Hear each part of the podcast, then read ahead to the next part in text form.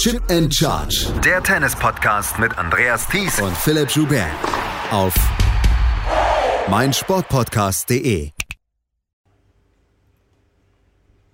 Morgen gehen die Australian Open endlich los. Um 1 Uhr starten mit Eva Lüß, Tamara Korpatsch und Oskar Otte gleich drei DTB-Profis in ihr Turnier. Michael Kohlmann hat kurz vor Turnierstart nochmal die Matches der deutschen Herren analysiert. Herzlich willkommen zu einer neuen Ausgabe von Chip and Charge, dem Tennis Talk, den ihr überall hören könnt, bei Spotify, bei jedem Podcatcher, den ihr kennt und natürlich bei meinsportpodcast.de. Mein Name ist Andreas Thies, Philipp ist heute nicht dabei, denn ich habe gestern mit dem deutschen Bundestrainer Michael Kohlmann gesprochen. Wir wollten eigentlich nur die Matches der deutschen Herren vorausschauen. Doch als erstes mussten wir ein anderes Thema angehen. In den letzten Tagen kam die Nachricht auf, dass Cosmos und die ITF die Zusammenarbeit beenden, was den Davis Cup angeht. Ein Vertrag, der auf 25 Jahre angelegt war, drei Milliarden Investitionsvolumen haben sollte, findet jetzt ein leises und unrühmliches Ende. Der Wettbewerb wurde in den letzten Jahren immer wieder reformiert, aber konnte nicht wirklich genug Aufmerksamkeit erzeugen.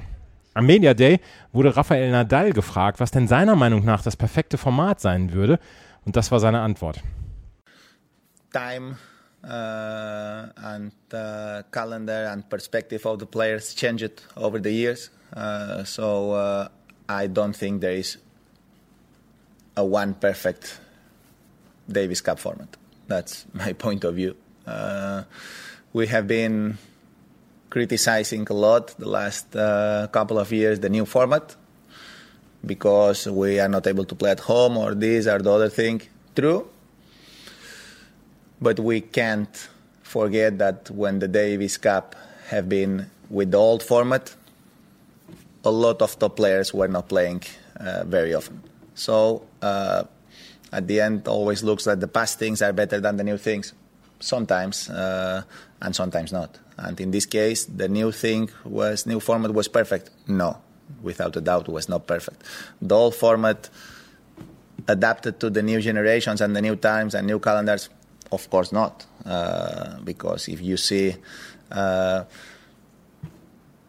the top players playing very often on the older format, I don't remember that. I have been part of it, and uh, for me, it was that one was one of the most important issues that uh, we needed to fix before the new format. Then we experience we experienced the new format that looks like not perfect, but anymore. But and the players are complaining, but the players are complaining always about any format that we that, that uh, we're gonna have. So uh, I don't know what's the what's the perfect situation because at the end of the of the day, you know you know what what happened here. You know we, we are in an individual tour you know, we are a very individual sport. And what works for the number 50 probably don't work for the number 5. What works for the number 10 don't work for the number 25. And what works for the number 120, of course, don't work for the number 80. So all the different opinions makes a perfect format impossible. That's my experience. that's what can I that's what can I tell you. So at the end, we need a format and we need to play with that format and we need to be at the less negative format possible to allow the best players place and that's how makes the competition big. Nadal kennt sich ziemlich gut mit dem Davis Cup aus. Er hat zuletzt 2019 für Spanien äh, gespielt und er hat den Davis Cup insgesamt fünfmal gewonnen, das erste Mal 2004. Nadals Aussage war dann natürlich auch das Thema im Gespräch mit Kohlmann. Hier also das Gespräch mit Michael Kohlmann inklusive der Vorschau auf die Matches der deutschen Herren. Michael, eigentlich wollten wir heute über die Vorschau auf die Herrenmatches von, von DTB sprechen, aber dann kam gestern oder vorgestern ja quasi so eine kleine Bombe raus, dass die ITF und Cosmos ihre Zusammenarbeit aufgeben, beziehungsweise Cosmos aus diesem Vertrag raustritt, der damals für 25 Jahre angesetzt war. Drei Milliarden Dollar sollten in den Tennissport reinkommen und jetzt nach fünf Jahren ist äh, ein sehr, sehr leiser Abgang davon statten gegangen. Wie ist deine erste Reaktion darauf? Ja, ich habe es im, Internet dann auch erfahren und habe dann auch die erste Reaktion gesehen, wo dann einige sich hingestellt haben und so ungefähr getan haben, ja, das haben wir, das haben wir so auch angekündigt oder das war so vorherzusehen. Das wäre jetzt wahrscheinlich ein bisschen einfach, wenn ich das sagen würde, aber ja, damals sah der ganze Deal relativ äh, schwierig aus, dass das wirklich dann auch 25 Jahre geht und dass das auch so durchgezogen wird. Und jetzt haben leider die recht bekommen. Und ähm, ja, ich bin jetzt auch sehr, sehr gespannt. Habe gerade, äh, wie gesagt, mit, äh, mit Chris Dent, äh, einem ganz hohen äh, Boss von der ITF noch gesprochen. Ähm, ja, sie versuchen jetzt das, das äh, Turnier 2023 so erstmal durchzuführen, wie es jetzt das letzte Jahr auch äh, vonstatten gegangen ist.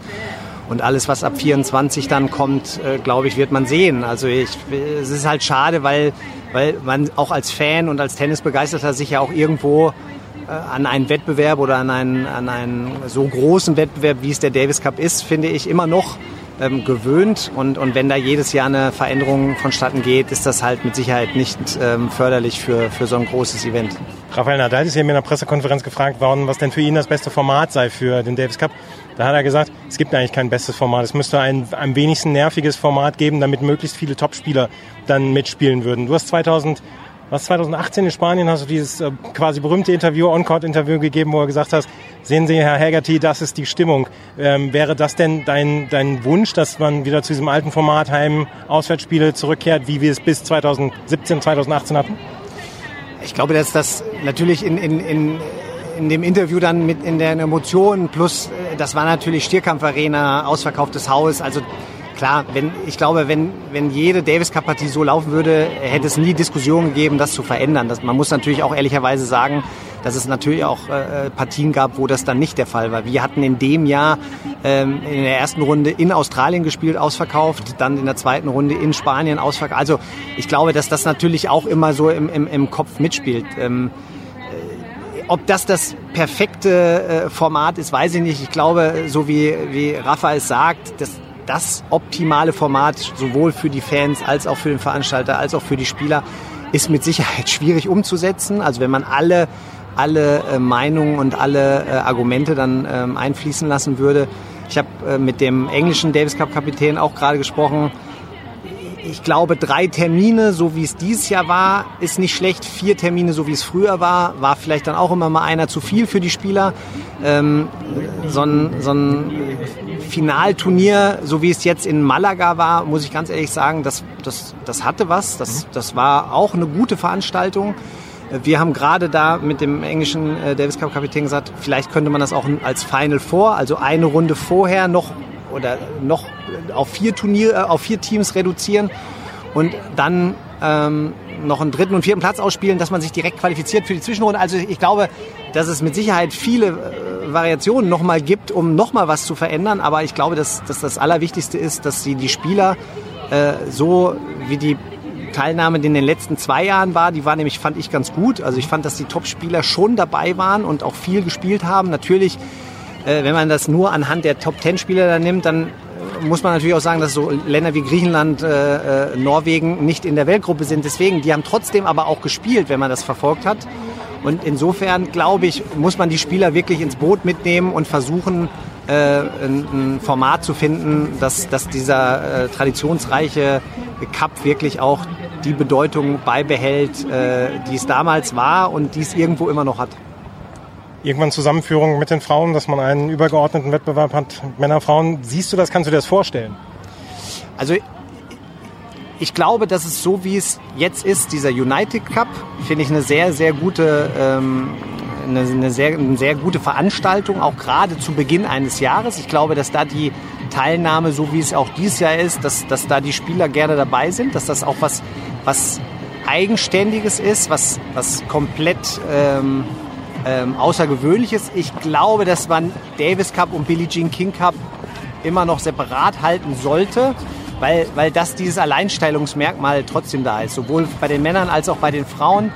Ähm, ich glaube, dass die Kooperation zwischen ITF und ATP genauso wie mit der WTA förderlich ist für die nächsten Jahre, dass der Kalender viel leichter äh, zu planen sein wird und, und dass das schon ein Vorteil ist, den die ITF jetzt hat, weil man mit der ATP kooperiert. Und ähm, ja, und jetzt muss man sehen, wie diese ganzen ähm, Verbindungen dann wirklich, äh, ob, ob das irgendwo dazu führt, dass, dass die Wettbewerbe wieder ähm, ja, zu der Größe zurückfinden, die sie auf jeden Fall in, in, den 80er, 90ern, äh, wo, wo man am Fernseher mit Boris Becker und Michael Stich mitgefiebert hat, dass wir da wieder hinkommen, dass, dass die Wettbewerber diese Bedeutung haben. Aber sonst Vorbereitung auf Trier läuft ganz normal. Also diese erste Runde wird natürlich sofort stattfinden. Oder?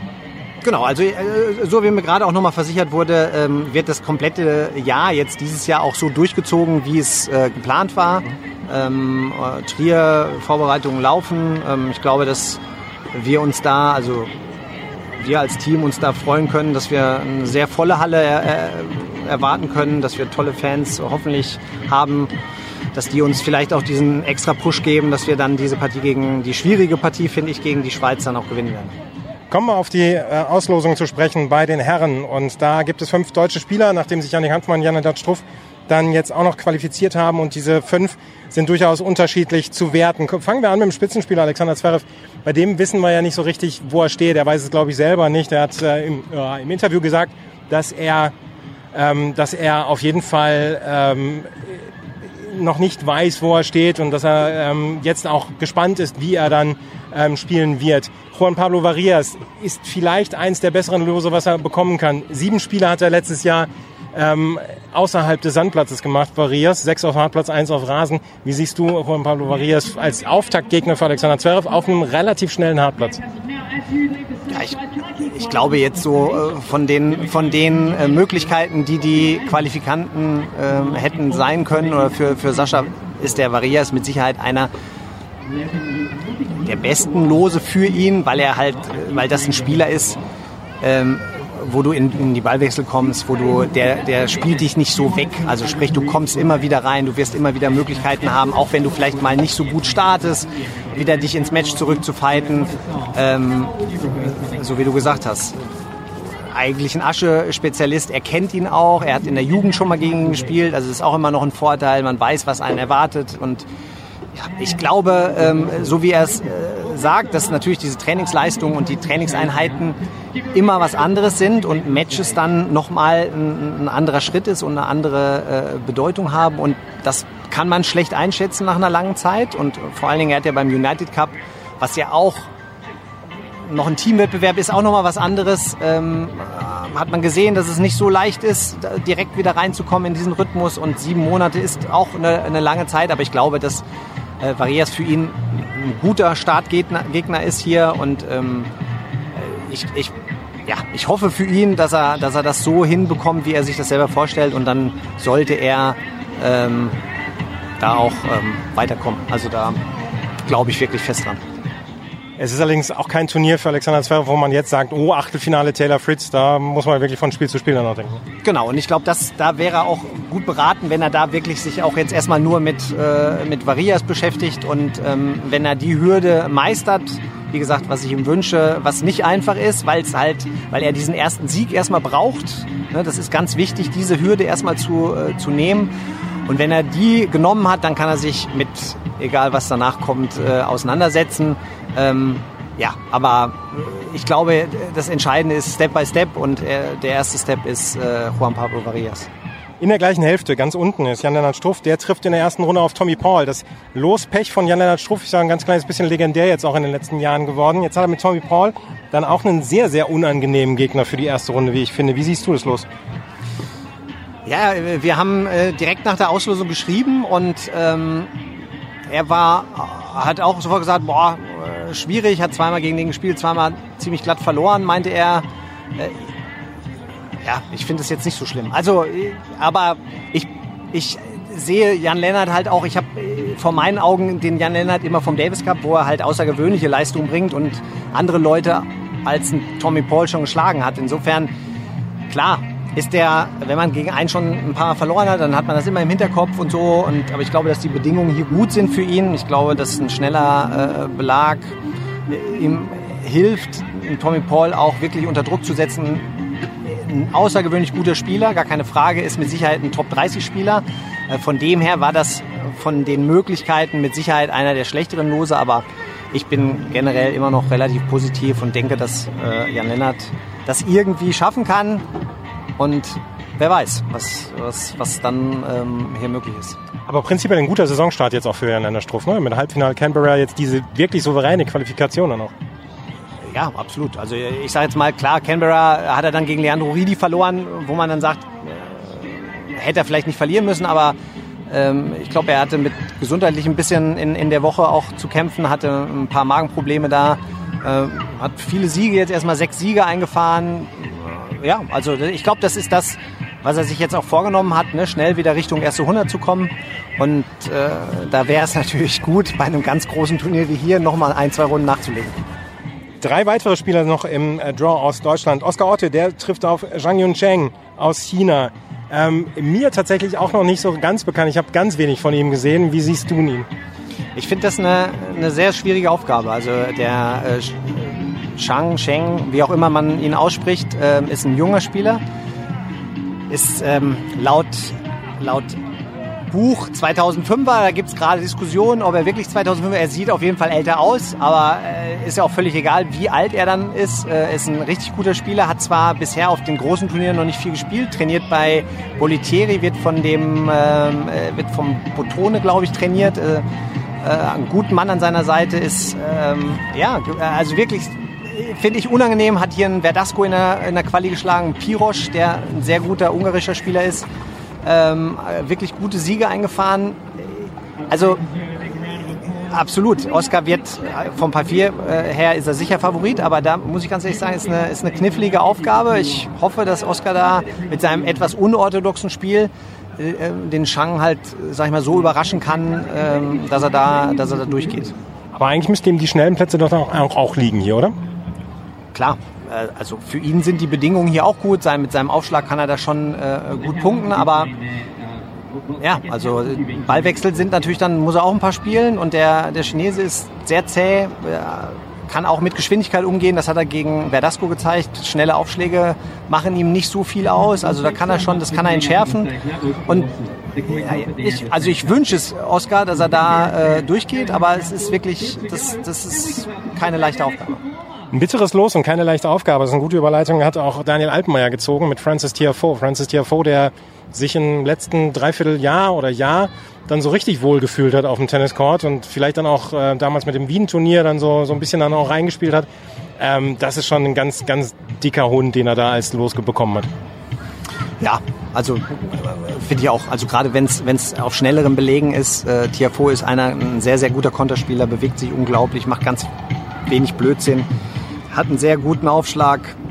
Ähm, ist eine unangenehme Aufgabe für Daniel, ähm, der jetzt äh, vermehrt seine Punkte auf, auf Asche gemacht hat, der am Ende des Jahres ja nochmal zwei Challenger gewonnen hat, ähm, sich wieder unter die ersten 100 gespielt hat. Äh, ja, hat jetzt beim United Cup, glaube ich, so wie ich auch von den, von den Jungs gehört habe, gut trainiert, ähm, hat da äh, sich sehr, sehr gut präsentiert, hat dann leider in Auckland sein erstes richtiges Match dann gegen Thiago Montero, 7-6 im dritten verloren, genauso wie letztes Jahr übrigens. Gegen den hat er letztes Jahr in Adelaide, glaube ich, gespielt. Ähm, ja, und äh, schwierig. Ist schwierig, aber äh, man darf auch nicht vergessen, Daniel hat bei News Open, fand ich, gegen Yannick Sinner eine sehr, sehr gute Partie gezeigt, hat da ganz eng in fünf Sätzen verloren. Also er ist schon in der Lage, auch solche Leute zu schlagen und ich würde es ihm wünschen, dass es hier äh, auf der größten Bühne dann äh, gelingt, äh, einen Überraschungssieg zu erreichen. Du hast es gerade schon angesprochen, die Punkte hat er vornehmlich auf Sand geholt. Ähm, die Transition auf, auf Hartplätze, egal wie schnell sie sind, scheint noch nicht so ganz gelungen zu sein, weil da sind, fehlen die Ergebnisse noch bei ihm. Ja, er hat auf Rasen, glaube ich, äh, noch mal einmal Viertelfinale gespielt, aber ähm, ich, ich glaube, dass das mehr so er braucht auch ein, zwei Siege, er muss reinkommen, er muss so das Gefühl haben, dass er auf jedem Belag gegen die Jungs ne, die so auf, auf ATP-Level dann spielen, gewinnen kann. Ich glaube, das, das fehlt ihm so. Ne? Auf Challenger-Level, äh, Weiser, da ist es auch eigentlich egal, welche Rangesposition die Gegner haben. Da fühlt er sich wohl und ich, es ist halt manchmal so dieser nächste Schritt auf dieser größeren Bühne dann auch dieses diese Sicherheit zu haben, die Siege einzufahren, egal wer auf der Gegenseite steht. Und ähm, da helfen einfach nur Siege am Anfang. Also da ist es dann auch egal, gegen wen man gewinnt, ähm, um dann dieses, um diese Lockerheit, diese Leichtigkeit zu haben, die er hundertprozentig auf jedem Challenger hat. Und der hat in Heilbronn und bei den äh, Challengern in Südamerika auch gute Leute geschlagen. Also das hat nichts mit der Rangliste eigentlich zu tun, sondern so ein bisschen so wie man ankommt und dass man dann diese Siege auch einfährt. Kommen wir noch zu äh, Yannick Hanfmann. Der hat sich auch qualifiziert und hat hier eine große Entourage hinter sich, weil dadurch, dass Frank Moser hier wohnt und ähm, Freunde mitgebracht hat. Und dann hat er mir im Interview gesagt, wenn ich jetzt auf einen Australier treffe, dann habe ich auch ein paar Leute, die für mich sind. Und zack, trifft er auf Rinky Hijikata. Und Rinky Hijikata hat sich auch er hat sich per Wildcard hier für dieses Turnier qualifiziert. Ähm, ich habe ihn gefragt, ob er Nadal noch mal nehmen würde und er hat gesagt, nee, danke. das sollte er nehmen wollen, das äh, Los Rinky Hijikata, auch wenn es unangenehm sein könnte mit den Zuschauern im Hintergrund. Ja, also äh, ich glaube, dass er sich da jetzt nicht drüber beschweren wird. Ähm, und, und man muss dazu sagen, dass das mit Sicherheit ein guter Spieler ist. Der steht äh, jetzt, der ist jetzt keine Wildcard, der äh, vorgestern einen Schläger geschenkt bekommen hat, sondern der steht ja auch 169, hat Challenger hier schon gewonnen, spielt in Australien immer sehr, sehr gut. Ähm, hab die Ergebnisse mir auch angeguckt. Ähm, aber letztes Jahr hat sich Yannick ja auch hier qualifiziert, hat gegen Kokinakis schon äh, gespielt und hatte da auf Platz drei die kompletten Zuschauer gegen sich, hat das eigentlich sehr, sehr gut äh, gehandelt. Also insofern glaube ich auch, dass er ähm, gegen Hijikata auf einem kleineren Platz das auch sehr gut handeln kann und ja, wäre eine tolle Geschichte, wenn er sich hier wieder qualifiziert und eine Runde gewinnt. Ich glaube, danach würde eventuell Tsitsipas warten und ja, das sind ja solche Matches, für solche Matches spielen die Jungs ja. Ne? Also die, klar ist das toll, erstmal in so einem Turnier anzukommen, aber Yannick hat ja eine viel bessere Klasse, als seine Rangliste gerade aussagt. Und äh, insofern freue ich mich einfach, dass er das auch immer wieder unter Beweis stellen kann. Was sagt denn der DTB-Bundestrainer, wann ist es ein gutes Turnier hier für das deutsche Tennis beziehungsweise für die deutschen Tennisspieler? Ähm, natürlich, natürlich alle so viele Spiele wie möglich gewinnen, aber ähm, was erwartest du dir jetzt von, vom Turnier als letzte Frage dann? Also ich mache das eigentlich nicht an, an, an Runden fest oder an Siegen. Ähm, ich, ich meine, die, also die US Open letztes Jahr, ich glaube, da hat keiner eine Runde gewonnen, mhm. wenn ich das jetzt richtig, also ich möchte jetzt nichts Falsches sagen. So, das wäre mit Sicherheit keine, keine gute äh, Situation, wenn wir das jetzt hier nochmal wiederholen würden, aber ich bin da eigentlich guter Dinge. Ich, ich, ich glaube, dass, dass das bei News Open eine, eine Geschichte war, die mal passieren kann, die man auch akzeptieren muss. Ähm, aber ähm, ja, also wenn wir hier ein, zwei Runden gewinnen, erstmal, wer weiß, was mit Sascha ist. Ähm, ich, ich glaube, dass, dass, dass das jetzt hoffentlich mal äh, für längere Zeit nicht mehr passiert, dass alle in der ersten Runde raus sind. Aber jetzt zu, zu sagen, wir brauchen einen in der vierten Runde oder sowas, da, da würde ich mich jetzt von lösen, weil ich glaube, so, äh, wenn sie sich gut präsentieren, wenn sie, wenn sie äh, ihre Leistungen vor allen Dingen abrufen, es gibt immer mal, das ist der Sport, man kann immer mal auch gegen, gegen andere überragend spielende Gegner verlieren. Also, ähm, und die, die Dichte im, im Herrenfeld ist schon sehr, sehr hoch, aber ähm, ja, also ein, zwei Siege wären schon gut. Wer gewinnt das Turnier? Djokovic. Also brauche ich, äh, weiß nicht, ist langweilig, ich weiß, aber ähm, das, äh, der, ja, es spielt halt in einer anderen Liga aktuell noch und ja, würde ich jetzt immer, immer sagen, Djokovic. Dankeschön. Bitte. Oskar Otte, Daniel Altmaier und Yannick Hanfmann sind gleich morgen im Einsatz, also Montag. Und Jan-Lennart Struff und Alexander Zverev sind am Dienstag angesetzt. Zverev nicht vor 7 Uhr deutscher Zeit auf dem Court 1573. Am Dienstag gibt es dann auch den ersten Update-Podcast von Philipp und mir. In der nächsten Woche allerdings werdet ihr jeden Morgen gegen 7 oder 8 Uhr die Nachtwache hören können. Ich bringe euch dann auf den neuesten Stand, was in Melbourne passierte, während ihr schlieft. Und es wird ja eine ganze Menge passieren. Wenn euch gefällt, was wir machen, freuen wir uns natürlich immer über Bewertungen und Rezensionen auf Spotify und auf iTunes. Folgt uns bei Twitter und auf Instagram. Dort könnt ihr natürlich dann auch in den nächsten 14 Tagen verfolgen, was bei den Australian Open los ist. Vielen Dank fürs Zuhören. Bis zum nächsten Mal. Auf Wiederhören. Chip and Charge. Der Tennis-Podcast mit Andreas Thies und Philipp Joubert. Auf meinsportpodcast.de. Schatz, ich bin neu verliebt. Was? Drüben. Das ist er. Aber das ist ein Auto. Ja, eben. Mit ihm habe ich alles richtig gemacht. Wunschauto einfach kaufen, verkaufen oder leasen. Bei Autoscout24. Alles richtig gemacht.